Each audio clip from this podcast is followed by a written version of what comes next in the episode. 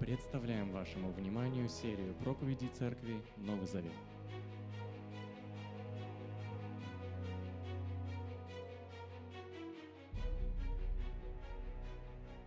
Из Иудеи пришли несколько человек и стали учить братьев. Если не совершите обрезание, как заповедовал Моисей, не будет вам спасения. У Павла и Варнавы было с ними немало стычек и горячих споров по этому поводу, и, наконец, было решено, что Павел, Варнава и еще несколько человек из числа братьев отправятся в Иерусалим к апостолам и старейшинам, чтобы обсудить этот вопрос.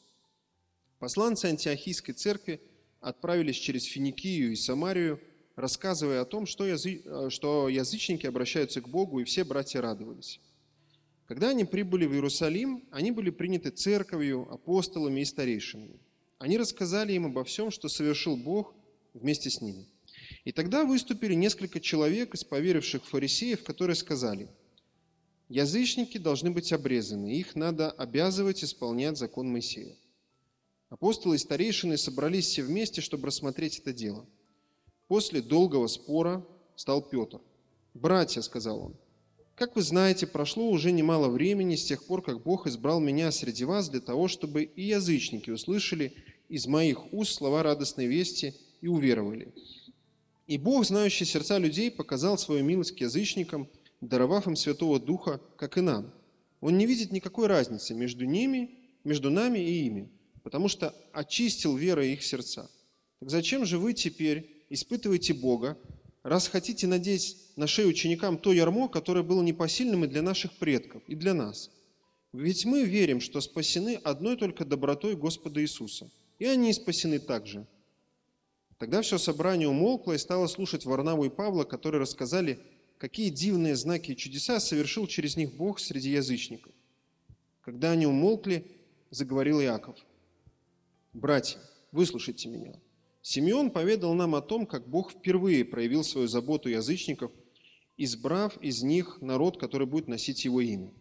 С этим созвучны и слова пророков, потому что в Писании сказано «И потом я вернусь и отстрою рухнувший дом Давида, и я воздвигну его из руин, я отстрою его, и тогда остальные, все люди, язычники все, Господа будут искать, ибо я их призвал стать народом, носящим имя Мое». Так говорит Господь, возвестивший об этом издавна. Поэтому я считаю, нам не следует обременять язычников, которые обращаются к Богу. Мы должны послать им письмо и предписать им воздерживаться от пищи, принесенной в жертву языческим богам, не ставшей нечистой, от разврата, от мяса удавленных животных, а также от крови. Ведь закон Моисея издавна возвещается в каждом городе и каждую субботу читается вслух в синагогах. Тогда апостолы и старейшины вместе со всей церковью решили избрать из своего числа несколько человек и вместе с Павлом и Варнавой послать их в Антиохию. Они избрали Иуду по прозванию Барсаба и Силу, людей, пользовавшихся у, братьям, у братьев авторитетом, и написали письмо, которое те должны были передать. Апостолы и старейшины приветствуют всех своих братьев из язычников в Антиохии, Сирии и Киликии. Как нам стало известно, кое-кто из наших смущает и расстраивает вас своими предписаниями – на что мы им полномочий не давали. Поэтому мы все согласились избрать несколько человек и послать к вам вместе с любимыми нашими братьями Варнавой и Павлом, людьми, посвятившими жизнь служению Господу нашему Иисусу Христу. Итак, мы послали к вам Иуду и Силу. Они то же самое изложат вам на словах. Святой Дух и мы решили не обременять вас ничем другим, кроме следующих обязательных предписаний. Воздерживаться от употребления в пищу того, что принесено в жертву языческим богам, от крови, от мяса удавленных животных, а также от разврата. Поступайте так, и все будет хорошо. Будьте здоровы. Прибыв в Антиохию, посланцы собрали всю общину и передали им письмо.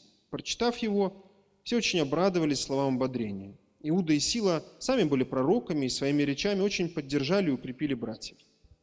Они пробыли некоторое время в Антиохии, а затем распрощались, пожелав друг другу мира, и вернулись к тем, кто их послал. А Павел и Варнава остались в Антиохии. Они и многие другие братья наставляли народ и возвещали радостную весть от Господа. Спасибо большое. Добрый вечер. Это было Слово Божие. 15 глава Деяния апостолов – самая популярная глава, особенно что касается кровяной колбасы. Проповедь так и называется провокационно – «Легенда о кровяной колбасе» или «Дебаты в Иерусалиме. Итак, из последних глав нашей книги мы получили устойчивое впечатление, что у веровавших язычников, а нам не понять эту проблему до конца, становилось все больше и больше. Представьте себе, что вы консервативные иудеи, вы еврей-еврей, вот чистокровный, и вдруг к вам в церковь начинают валить люди, которые не разделяют с вами вашу культуру, вашу традицию. Сегодня мы видим это в Европе. Они пытались строить мультикультурное сообщество, но там получается перекос на перекосе. В церкви примерно было то же самое. И вот язычников, не евреев, было все больше и больше и больше. Джон Стот пишет в своем комментарии очень красиво. «Тонкий ручеек языческих обращений стремительно превращался в бурный поток». Вот чтобы мы понимали контекст а, этих событий. И это радость. Я бы хотел увидеть бурный поток минчан, белорус, которые просто вот Э, чтобы все здания церкви были забиты людьми. Это прекрасное явление. Такое явление было и там. Но по мере умножения количества язычников или новых людей, или люди, к которым мы не привыкли, и которые не привыкли к нам, со временем растет не только радость, но и напряжение. Мы это испытывали в начале 90-х годов, когда железный занавес рухнул, Берлинская стена была распилена на кусочки, и вот все люди, которые раньше были атеистами, вдруг ринулись в церковь. И вот там был конфликт, потому что церковь формировала свою культуру, свое видение мировоззрения, а люди, которые учились все время атеизму, у них формировалось совсем другое мировоззрение. И здесь культура и традиции столкнулись. Итак, давайте поговорим о предпосылках проблемы, которая была в Иерусалиме, прежде чем перейдем к кровяной колбасе. Во-первых, иудеи понимали всегда. Может быть, вы узнаете себя в этих иудеях. Может, вы узнаете кого-то другого в этих иудеях. Вот такая категория людей была. Иудеи всегда понимали, раз спасение от них, потому что от них Христос родился, значит автоматически оно предназначено только для них. Вот это беда. Даже до сих пор некоторые люди считают, что Иисус русский, славянин. Но это беда. И в этом что-то есть. Не в том, что он был русский, а в том, что иудеи всегда понимали, что спасение от них поскольку Мессия был обещан Израилю. И об этом проповедовали еврейские пророки. И написано, Иисус пришел к своим, а свои уже его не приняли.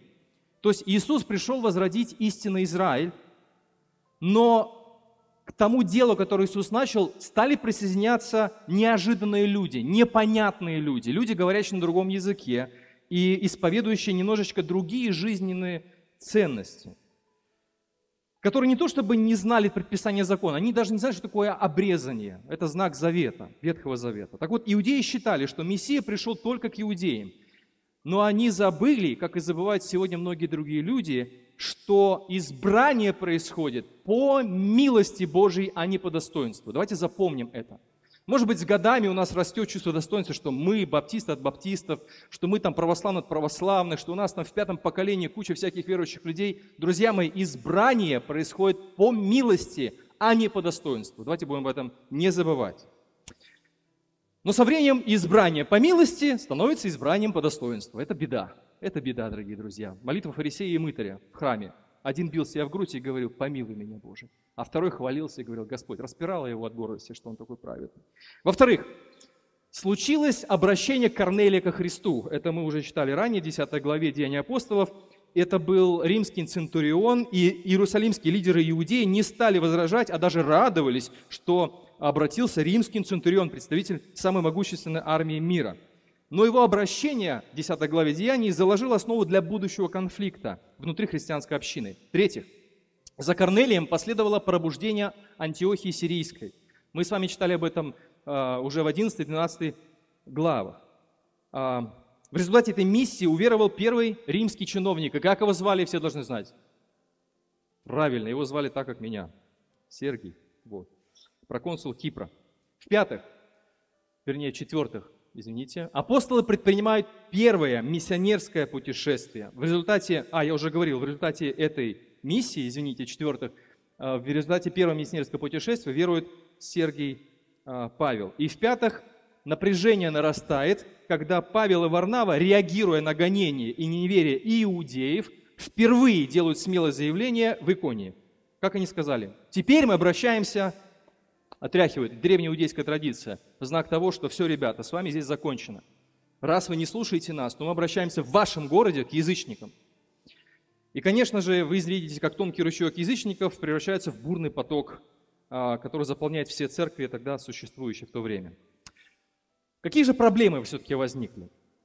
Как это всегда бывает, со временем напряжение перерастает в противостояние. Вот можете вспомнить свой рабочий коллектив, можете вспомнить свои, свою группу в университете. Когда есть незримое несогласие в любом коллективе, постепенно оно превращается в противостояние. Так вот, по мере роста количества уверовавших среди язычников, чужой культуры и языка, тихий протест некоторых чистопородных иудеев становится, э, нечто, становится очевидным и как гангрена распространяется по христианским церквам, как, впрочем, и любая модель а, любого разделения. В притчах есть хорошие слова. Северный ветер несет с собой ливни, вот сегодня был ливень, а язык сплетника – озлобленные взгляды. То есть, знаете, это тихое такое бурление было где-то в каких-то определенных иудейских слоях. Ну, какой-то ропот, знаете, как в Москве говорят про, или, может быть, это в России, популярное слово «понаехали». Может быть, мы в Минске тоже начинаем так говорить, понаехали, хотя такое засилие, предположим, людей из Таджикистана, Узбекистана у нас пока нет. Возможно, иудеи так и говорили, понаехали, понаобращались, поприходили к Богу. Мы тут веками храним верность Богу, а вы тут, не знаю, без году недели верующие. Какие вы верующие? Вы вообще не знаете закон Моисея. Вообще, ты обрезан? Нет, не обрезан, так иди подальше. Так вот, в устах некоторых людей внутри церкви радостная весть Евангелия стало звучать совсем уж безрадостно и даже угрожающе. В результате меняется не только подача вести, но и ее содержание. Весть Евангелия, цель которой была освободить грешников, снова ложится тяжелым бременем на плечи верующих людей. Как только вы слышите от меня или из-за кафедры – или где-то в каких-то других источниках, что Евангелие становится бременем, которое придавливает человека к земле, бегите от такого Евангелия. Потому что это радостная весть, освобождение, прощение в грехах, оправдание к того, кто никогда не заслуживает прощения, грешникам. И Лука нам точно передает а, содержание этой ереси. Посмотрите на начало главы. Вот что говорят эти люди, некоторые люди, как мы читали. «Если не совершите обрезание или не совершите определенный иудейский ритуал, как заповедовал Моисей, и вот смотрите как, не будет вам спасения. Далее по тексту мы видим, что а, выступили несколько человек из поверующих фарисеев, которые сказали, язычники должны быть обрезаны, то есть они должны совершить какой-то ритуал иудейский, знак завета, и их надо обязать исполнить закон Моисея. Так вот, назовем эту людей партия консерваторов. Партия консерваторов а, они просто не могли смириться с тем, что язы, от язычников больше не требуется исполнение обрядов Ветхого Завета, чтобы стать частью спасенного народа. И вопрос даже не в том, чтобы принудить язычников соблюдать традицию закона, а в том, что, посмотрите, как они говорят, мы хотим не только, чтобы они совершили этот ритуал, а мы хотим, чтобы они исполняли весь вот перечень, все заповеди, которые мы исполняли. И это вполне распространенное а, явление. Существует такой феномен – Старослужащие. Вы когда-нибудь сталкивались с таким феноменом? Вот кто служил в армии? Парни. А в коллективах, когда вас нанимают в коллектив, там, значит, издревле бухгалтер, который из, из древних, от древних дней он работает там, и вы такой новенький приходите в коллектив. Вот что-то подобное испытывали язычники, когда они соприкасались с некоторыми иудеями, которые их упрекали. И их аргумент был простой. Мы давно, а вы кто? Ну-ка давай-ка к ногтю, ну-ка давай делай это, давай делай то. И радостная весть в их устах превращается в угрозу, в безрадостное бремя. Это и называется феномен старослужащих. Я его так, по крайней мере, назвал. Это когда бывалые солдаты, э, которые прослужили, ну сколько, я не знаю, служащие, более одного года, наверное, когда-то считается уже, после года, да? Вот. Теперь внимание. Если вы, будучи новеньким, попытаетесь что-то изменить, вас подвергнут, вас встретят с цветами. Ура, наконец-то реформы пришли. Вам скажут, нет, вас унизят. Но если вы, я даже на одного знакомого, он стал старослужащим в армии, так же, как все остальные там деды, вот, или деды, как правильно говорить. Вот он говорит, ребята, ну давайте, я верующий, давайте изменим эту ситуацию в армии. Нельзя так вот, чтобы старослужащие унижали этих новичков. Вы знаете, что им ответили?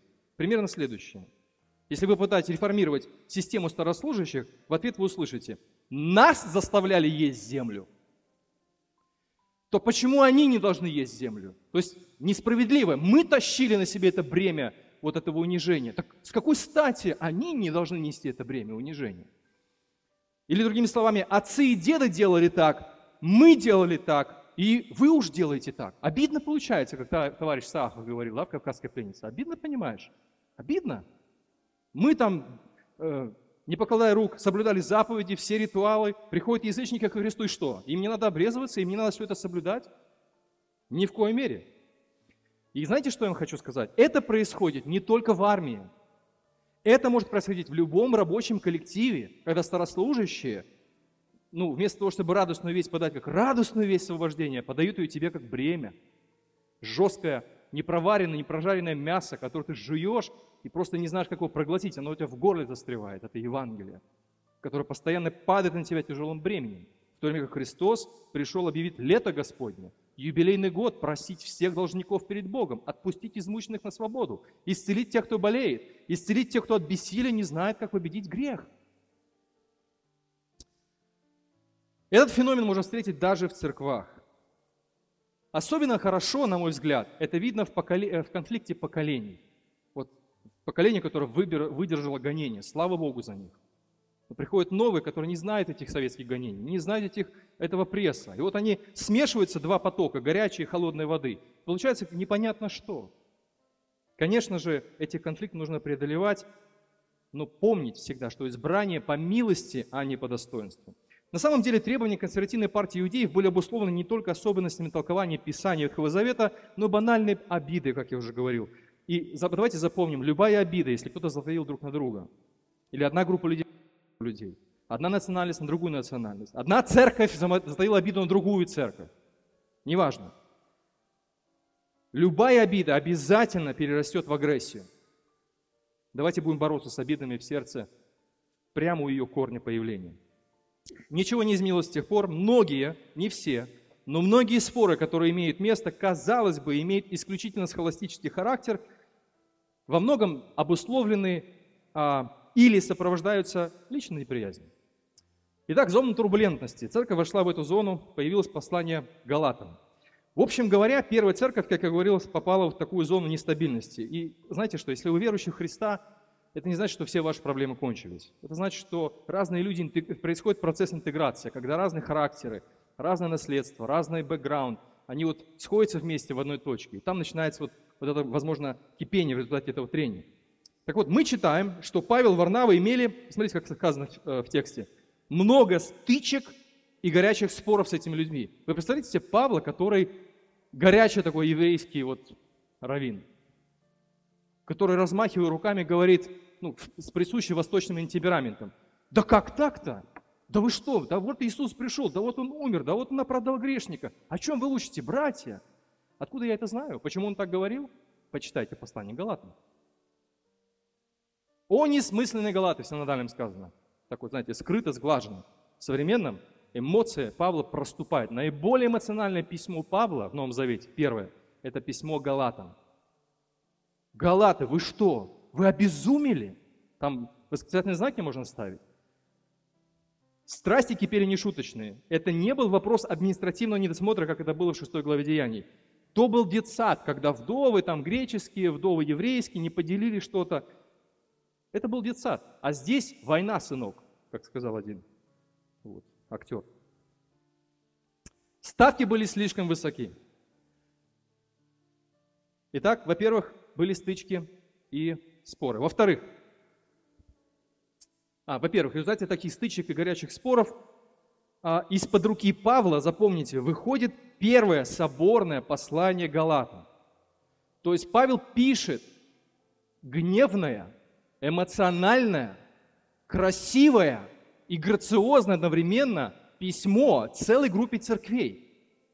Если вы почитаете, то есть эмоциональный фон этого письма подобен, вот вы когда-нибудь знаком, э, были знакомы с, астро, с астрономией, когда вот появляется самое, самое опасное явление во Вселенной, это квазар.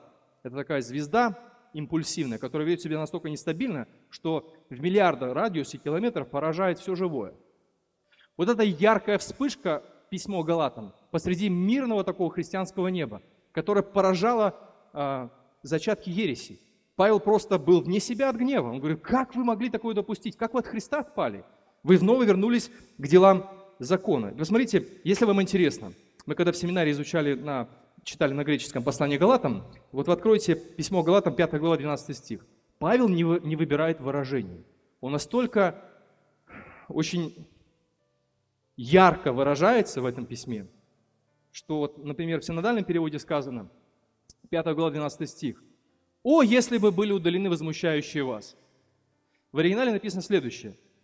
«А тем смутьянам, которые хотят обрезываться, я советую отрубить у себя все». То есть Павел очень сильно эмоционально выступает против того, что искажается радостная весть. Весть Христа, который освобождает, который освобождает по благодати, по доброте, даром – так вот, письмо Галатам было написано в самый разгар кризиса и до начала иерусалимских дебатов. Почему Павел впадает в состояние расстройства и гнева? Потому что эта проблема затрагивала сердце радостной вести. Как я уже говорил, консервативная партия иудеев меняла сущность вести. И на протяжении истории разные люди постоянно что-то добавляли к вести или искажали эту весть об Иисусе Христе. И я хочу сказать вам, дорогие друзья, Церковь Нового Завета, другие церкви, которые присутствуют здесь, это духовная битва – в которой любая церковь просто обязана выстоять, сохранить чистоту радостной вести, евангельского учения. Во-вторых, на фоне разгорающегося конфликта Петр, ключевая фигура Первой Церкви, совершает глобальную ошибку. Вторая глава Галатам, можете параллельно потом прочитать. То есть поначалу что происходит с Петром? Петр – видный деятель Первой христианской церкви в Иерусалиме. Он поначалу, как я цитирую, вторая глава Галатам, принимает участие в общих трапезах с бывшими язычниками. То есть эти язычники уверовали, они другой культуры, другого языка, у них другой бэкграунд. Они получили духа, они крестились. И Петр хорошо это видел и знал, потому что он к Корнилию приходил. И римский центурион кается. Так вот, эти язычники уверовали, получили духа, и Петр хорошо это видел и знал. И помня о Корнелии, он чувствовал себя совершенно свободно, общаясь с язычниками разделяя с ними вечерю. Он признавал их своими братьями до тех пор, пока в Антиохию не появилась партия обрезанных. И Петр, Галатам 2 глава 12 стих, пошел на попятную, как мы читаем у Павла, и отделился из страха перед сторонниками обрезания. Так же двулично, как он, повели себя и остальные евреи. Двуличию этому, пишет Павел, поддался даже Варнава. Пожалуй, это первый пример церковной политики. Друзья мои, церковная политика, любая, противоречит сущности Евангелия. Павел был не просто вне себя от гнева. И дело не в личных амбициях, а в сущности радостной вести, которую он повсюду проповедовал. Он увидел, Павел увидел, что сам Петр и его последователи, цитирую, уклоняются от прямого пути, то есть от истинного смысла, пишет Павел, радостной вести. Поэтому Павел упрекает Петра в присутствии всех, цитирую вторую главу. В результате Павел пишет, ни один человек – не будет оправдан делами закона, а только верой в Иисуса Христа. Кажется, Павел должен был преклонить свою главу перед помазанником Петром и не противоречить ему. Но я хочу, чтобы вы внимательно сейчас меня услышали. Порой смелое противостояние ради Евангелия приносит свои добро, добрые плоды. Ко времени дебата в Иерусалиме Петр, посмотрите, как ведет себя Петр в 15 главе Деяний, он возвращается на прямые пути евангельской вести и произносит решающие слова в пользу единства иудеев и язычников. А теперь представьте себе, что Павел не упрекнул бы Петра. Возможно, Петр не смог бы встать перед всеми и сказать, братья, это Божье дело. В-третьих, из письма Галата мы узнаем, что Петр смутился неспроста. Пришедшие люди были от Иакова. Посмотрите в 15 главе, какие главные роли? Павел, Петр, Иаков. Послание Галатам – все те же лица – Павел, Петр и от Иакова приходят. Но на Иерусалимском соборе сам Иаков ведет себя явно иначе. Кто-то сказал, что на войне все средства хороши. Очевидно, что некоторые люди хотели столкнуть лбами Иакова и Павла. Друзья мои, опасность существует во все века. Церковная политика проникает в христианские сообщества. Так вот, сталкивая лбами этих лидеров, эти люди считали, что преследуют праведные цели – сохранить иудеев от языческого влияния. Иногда грязным методом прибегают даже так называемые христиане, чтобы отстоять, в кавычках, истину. Какое решение проблемы? Во-первых, знаете, что делает Первая Церковь? Созывается большое собрание старейшин и апостолов. И на этом собрании предстояло обсудить серьезный вопрос. Может ли человек спастись только лишь по вере в распятого Христа? Спасаемся ли мы частью благодаря Христу, а частью благодаря религиозным обрядам? Являются ли уверовавшие из язычников секты в иудаизме, или они являются равноправными, равноправными членами многонациональной семьи? Так вот, друзья мои, Иерусалимский собор решал вопрос не только иудейской обрядовой практики тогда, а вопрос истинности благой вести и будущего глобальной церкви. Теперь посмотрите, как решаются проблемы. Во-первых, были, были споры. Вы когда-нибудь видели, как происходят споры? Шли споры. Мне хотелось бы узнать, как долго они шли, какие аргументы высказывались. Но важно одно, споры или дискуссии были. И вместо того, чтобы создавать искусственное единство, синтетическое единство посредством тотального замалчивания проблем очевидных, иногда важно, чтобы все стороны конфликта просто, что называется, ну, выговорились. Возможно, это был период, когда все выговаривались и говорили, нет вот так, нет вот это. И здесь, на самом деле, апостолы, они следовали мудрому указанию Моисея. Второзаконие 1.17. «Выслушивайте и сильного, и слабого. Не страшитесь людей, ибо суд от Бога. Они судили. Что нам делать дальше? Поэтому слушали всех. Если вы хотите судить, слушайте всех. Если вы не хотите судить праведно, никого не слушайте. Слушайте либо только себя, либо только одну сторону. Но праведный закон Божий говорит, всех нужно выслушать. Вот они выслушивали всех. Потом встает Петр. Он еще раз напоминает собравшимся от Корнелии, который обратился к Христу. К тому времени прошло 10 лет. Бог дал ему Святого Духа, очистил сердца язычников только посредством веры в Христа. 15 глава 9 стих. И он говорит, нет никакой разницы между иудеями, которые от века до века соблюдали закон Моисеев, и язычниками, которые только-только вошли христианскую церковь. И Петр даже предупреждает иудеев, чтобы те не испытывали терпение Бога. А вы знаете, терпение Бога можно испытывать. Потому что Петр говорит, ермо Моисеева закона было для них непосильным бременем на протяжении истории. То есть мы не исполнили этот завет. Друзья, о чем вы говорите?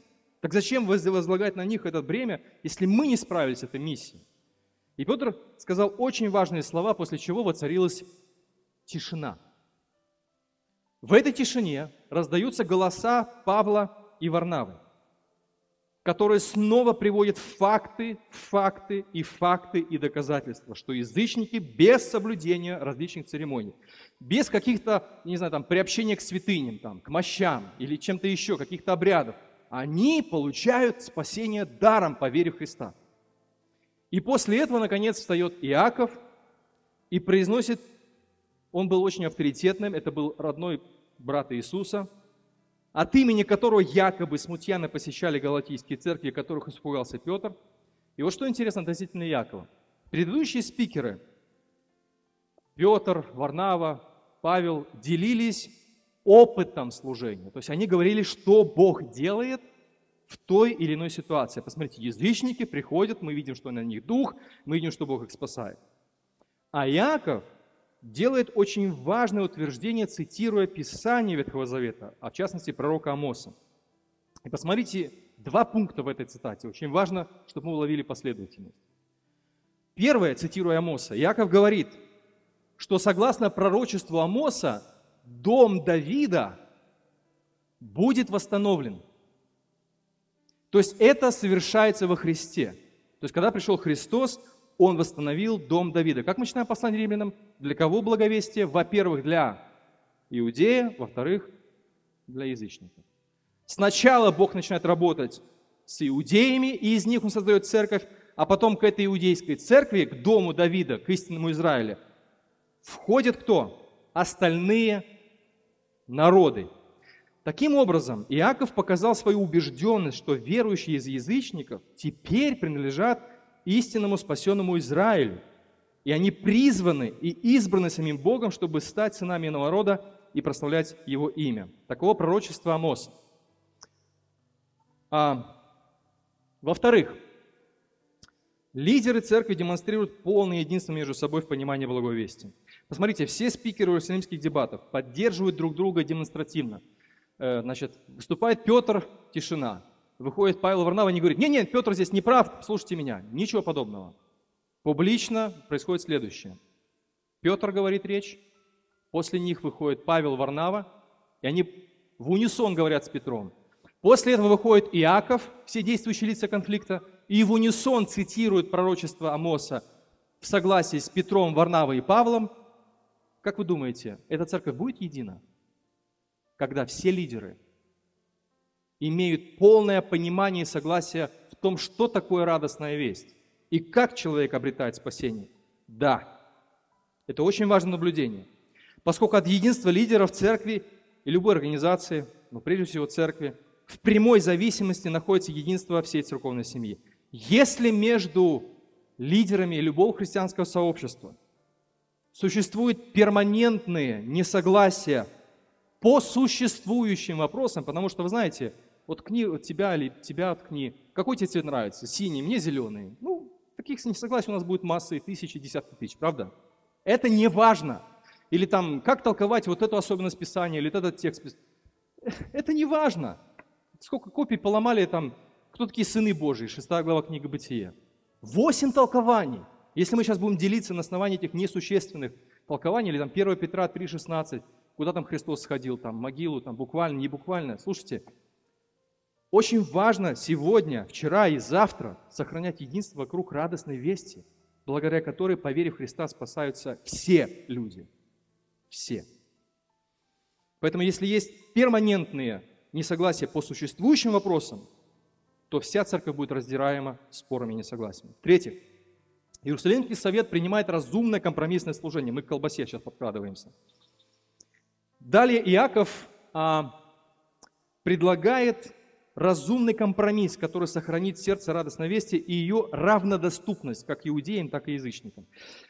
А, все апостолы руководствовались ценностью и авторитетностью Евангелия. Давайте вот не будем об этом забывать. Евангелие, если угодно, вы только поймите правильно слова в кавычках. Это наш римский папа. Вот он у нас спрашивает, у вас есть римский папа? Я говорю, нету. А у вас есть святейший патриарх? Я говорю, тоже нету. Так как вы там управляетесь? Я говорю, наше управление от понимания того, что есть Евангелие. И это наш римский папа, это наш святейший патриарх. Мы обращаемся к источнику радостной вести и понимаем, что здесь можно вести споры, а здесь нельзя вести и не нужно вести эти споры. Здесь важно отстоять истину, а здесь не важно. Это разномыслие, которые имеют место постоянно. Так вот, Евангелие имеет решающее слово, решающий характер в подходах и роста церкви. Так вот, в главном апостолы добились а, а, неповрежденности Евангелия. Во второстепенном они достигли компромисса в преходящих вещах. То есть смотрите, что получается. Апостолы и старейшины решают издать некий циркуляр. Понимаете, что такое? Это не циркулярка, которую надо пилить, там, блоки, или, не знаю, там, доски. Циркуляр, которое должно было циркулировать среди групп церквей. И этот циркуляр был призван положить конец противоречиям во всех церквях. И вот, пожалуйста, что в этом письме находится. Три вида воздержания. Вам они понятны, правда? Вы радуетесь, когда читаете это письмо. И говорите, слава Богу, Первое. Воздерживаться от мяса, принесенного в жертву языческим богам. Второе. Воздерживаться от крови и мяса удавленных животных, то есть животные, которых задушили там они или умершие вот уже. И в-третьих, воздерживаться от разврата. Ну, что вам сказать? В общем, у современного читателя список воздержаний не вызывает оптимизма. Он ему просто, попросту непонятен. Ну какая разница, колбаса, кровяная, не, нельзя кровяную колбасу. Почему нельзя? Ну, потому что братья сказали. А почему братья сказали? Ну, потому что другие братья сказали. Ну, или потому что в Деяниях там что-то написано в 15 главе. Нужно воздерживаться от этого, от этого, от этого. Почему именно эти требования, а не все, например, 10 заповедей? Ну, пусть соблюдают 10 заповедей, остальное пусть забудут. Ну, почему? ну, я бы понял, например, 10 заповедей. Ну, все понятно. Не убей, не укради, там, не лги, там, почитай отца и мать и так далее. И вот самое интересное, почему мясо, кровь и разврат, или синодально написано блуд, стоят в одном ряду. Что там, что-то мы не, не понимаем, правда? А теперь внимание. Сейчас будет откровенная колбасе. Все эти воздержания, три воздержания, стоят в одном ряду, поскольку относятся к церемониальной чистоте, которую чтили все иудеи. Нам не понять этого сейчас. Нам нужно просто напрячь свой мозг, обратиться к источникам и узнать, что абсолютное количество всех иудеев того времени чтили эти церемониальные требования. Не прикасаться к мертвым, есть определенного вид мяса. Поэтому надо было на рынок вот, идти и думать, какое мясо купить. Потому что вдруг это мясо было, животное было принесено в честь Зевса, а тут сейчас продаю, из них буду пельмени лепить. Нехорошо. То есть это было очень важно для них соблюдать все. Так вот, все эти воздержания стоят в одном ряду, а вы спросите меня про блуд, про разврат, про разврат правда? Сейчас скажу. Так вот, язычники, которые представляли собой абсолютное большинство христианской церкви, должны были учитывать чуткость иудеев к церемониальной чистоте в отношении пищи и сексуальной сферы жизни, о которой говорится, внимание, посмотрите, где? В 18 главе книги Левит. Если вам интересно узнать, в чем заключается сущность вот этого разврата или церемониальной чистоты в сексуальной сфере, можете почитать 18 главу книги Левит самостоятельно. Там все подробно описано. Вот почему эти вещи стоят в одном ряду это церемониальная чистота. Так вот, смотрите, теперь внимание. Язычники свободны от обрезания, становятся частью истинного спасенного Израиля.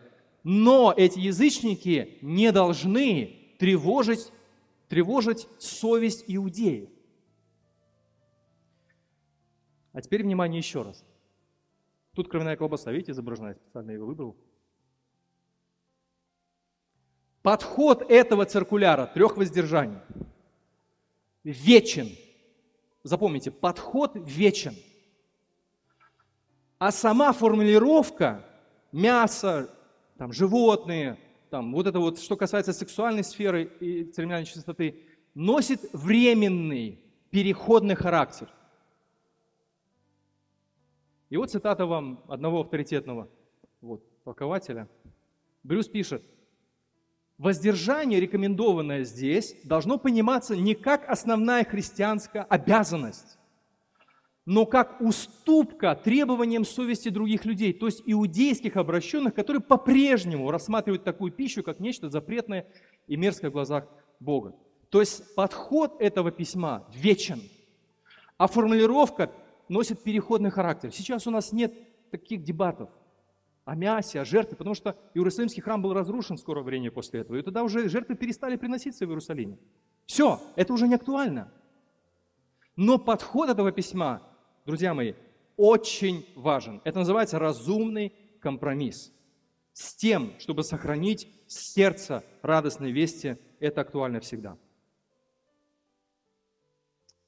Рост церкви – это не только радость, но и риски – Продвижение Евангелия – это не только благословение, но и, возможно, какое-то напряжение.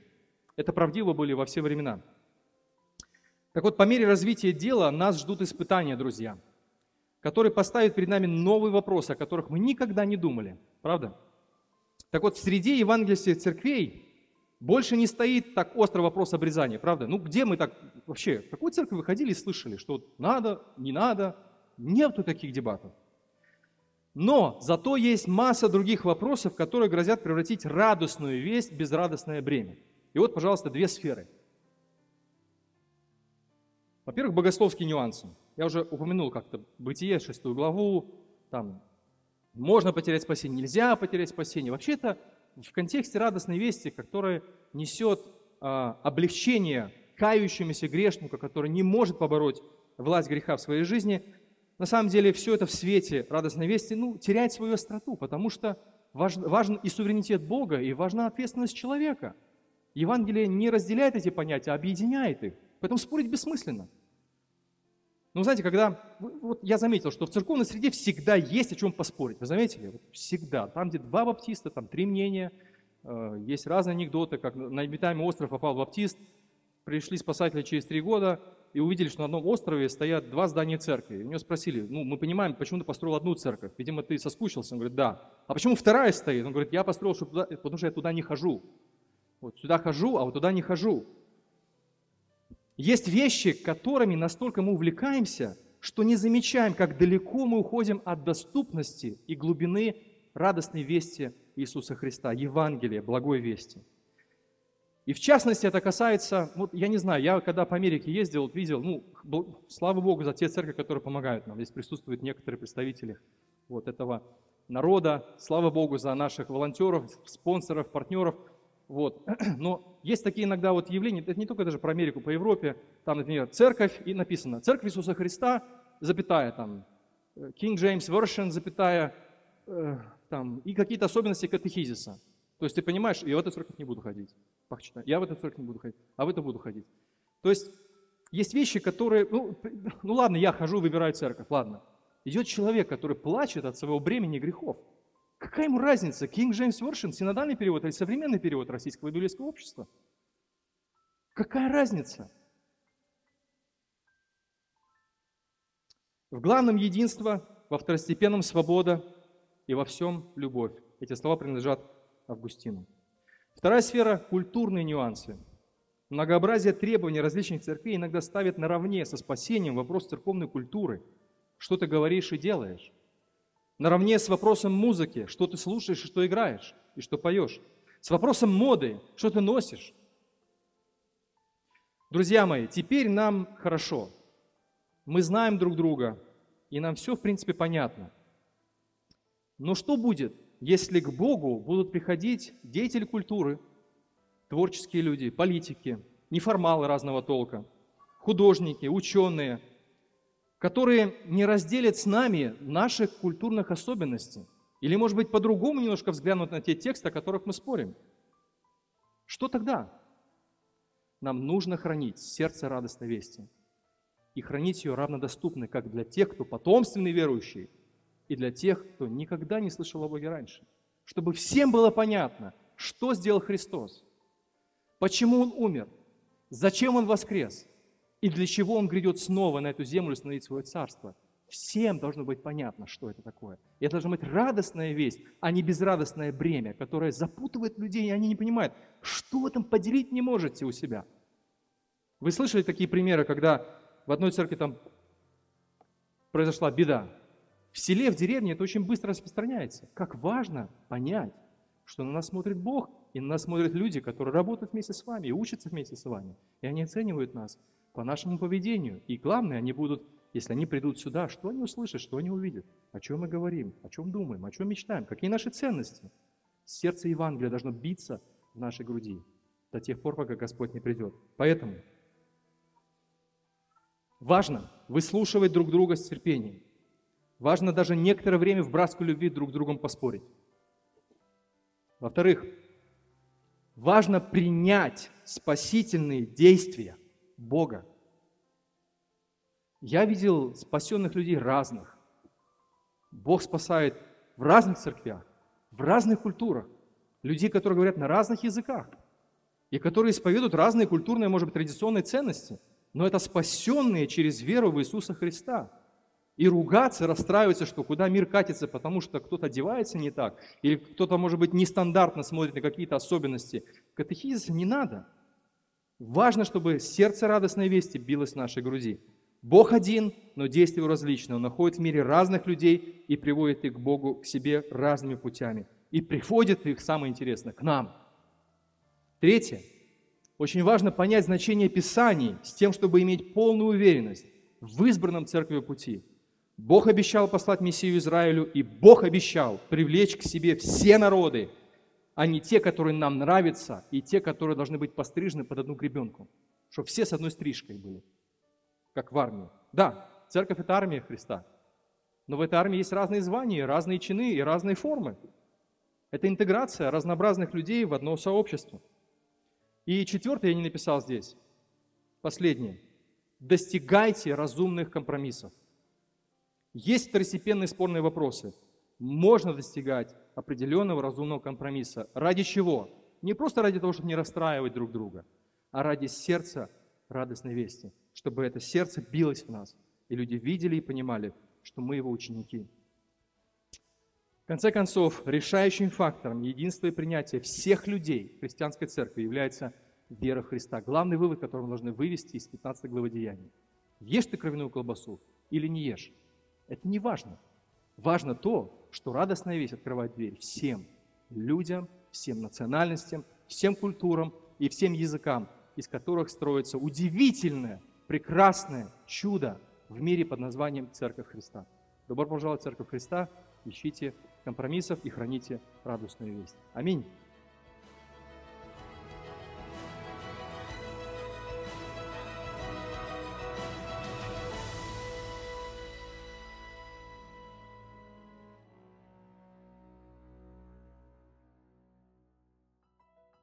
Записи этой и других серий подкастов доступны на нашем сайте завет.орг и в каталоге подкастов iTunes.